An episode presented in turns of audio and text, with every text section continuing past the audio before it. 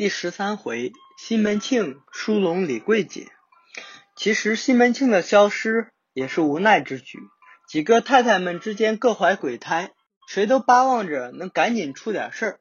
可西门大官人不希望啊。其实对于他来说，保持现状，大家暗地里扯皮，明里还是见面给个笑脸，那就是对他最有利的局面。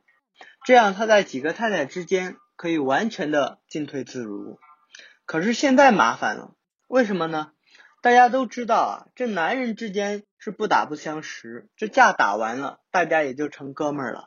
可女人之间就扯淡了，打一架，这麻烦就大了去了。一旦撕破脸，就没有回旋的余地了。所以现在这么一闹，关系啊就僵了。大家都等着你西门庆表态呢，这让西门大官人往哪边站呢？我们或许会说。反正这一家子都是西门庆说了算，况且他又一顿拳脚收拾了雪娥，他要站哪边，那些个女人谁敢有意见？可是我们要这么想，那就真把西门庆当流氓了。我们曾经反复的强调过，西门庆呢是一个真正尊重女人的人。别看他刚才愤怒愤得火冒三丈，打人打得鸡飞狗跳的，那其实都是演戏给别人看的。这棍棒加蜜枣，当时那个局势下，就得需要先一副雷霆万钧的大棒子出来吓一下，震慑一下几位太太。大棒敲打完之后呢，就得赏蜜枣了。可当时那个局面太难堪了，蜜枣怎么赏呢？赏给谁呢？赏给哪边都不合适啊，因为平衡已经破了。让七窍板再回到原来的状态，唯一的办法就是哪边都不占。所以呢，西门庆一拍大腿就溜之大吉。我们要从这个角度去看，才能体会到西门庆的良苦用心。为了女人们的感受，能想到这一层，也就不难明白为什么西门庆那么有女人缘了。出了门，西门庆就溜到了结拜哥们的 party 上去喝花酒。这次 party 呢是四弟花子虚做东。这花子虚呢，其实是在西门庆这帮。狐朋狗友中还算是比较重感情的一个，不像应伯爵、吴典恩那几个全是当面称兄弟，背后捅软刀。不过呢，正是因为这样，不久之后，他和西门庆之间就搞出了一件大事。这个我们以后会特别重点的提到。不过现在呢，我们还是来看一看这次 party，因为马上就有好戏上演了。负责现场音乐的两位美人呢，一个弹古筝，一个弹琵琶，边弹边唱，将气氛烘托的是相当到位。西门庆高兴啊，连忙打赏两个人每人二钱银子，也就是一百块钱。打赏完了嘛，当然需要关心一下两位的生活近况，好进行下一步的慰问嘛。西门庆呢，看上了这弹琵琶的小美女，想搞上一搞。可他还没开口，他那二弟应伯爵就已经主动凑上来了。大哥，你看你这贵人多忘事，这弹古筝的这是花四弟包养的吴银儿，这弹琵琶的就是李三妈的女儿李桂清的妹妹李桂姐啊，你怎么都不记得了？这段话倒是让西门庆吃惊不少。这是怎么回事呢？说出来那是真的巧啊。这李三妈正是那二太太李娇儿的姐姐，所以这李桂姐其实就是西门庆的侄闺女。只是好多年不见这小丫头，如今出落大了，自然也就不认识了。不过这李三妈到底是什么来头？怎么就会放心自己的女儿小小年纪便在外面组织职业乐队呢？我们知道，李娇儿呢是名妓出身。清河县里面的著名歌星，他姐姐也就是这位小美女李桂姐的妈妈李三妈，那更是不得了。这姑奶奶是清河县娱乐中心的当家老鸨，手下签约的艺人无数，所以啊，李娇儿这一家子那就是清河县风月场所的大姐大。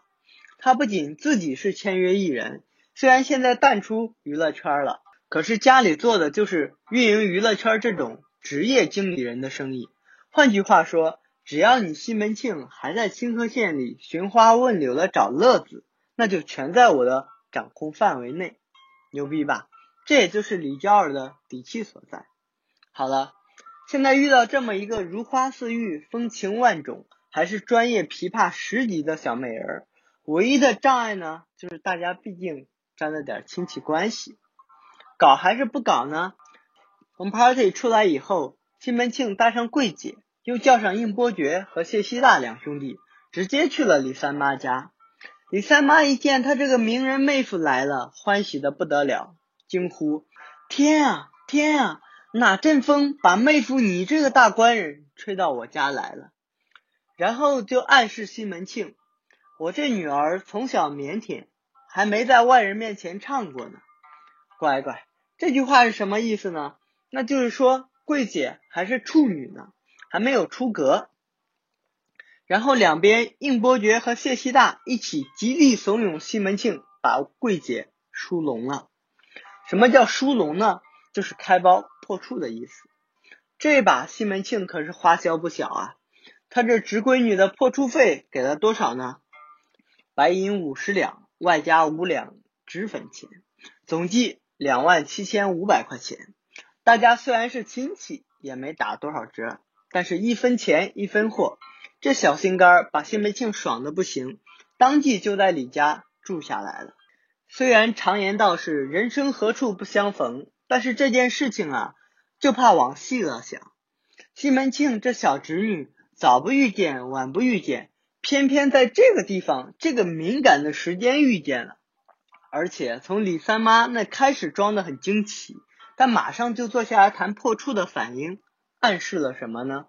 那就是欲盖弥彰，说明他老人家早就知道好了。西门大官人会被这小心肝给勾过来，再加上应伯爵一直在后面有点过于积极做推手的意思。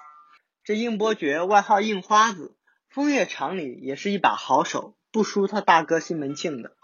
所以圈子里边啊，也是一堆姐姐妹妹，他来做安排是完全的轻车熟路的。所以从所有的这些蛛丝马迹里边分析之后，我们说句难听点的话。以小人之心度君子之腹吧。这次西门庆两人的相遇，很有可能就是李娇儿和应伯爵精心安排的一次拉皮条。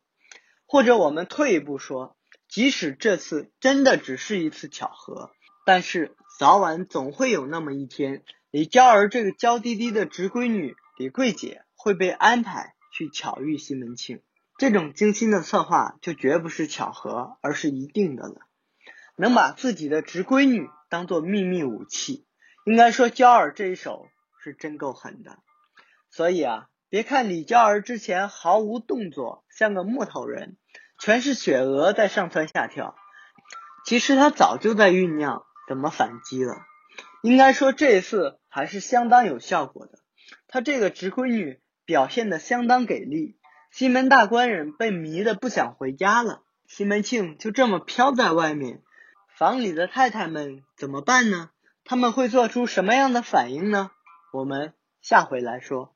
喜欢我的评书可以点击关注哦，这样你就不会错过每一回的更新了。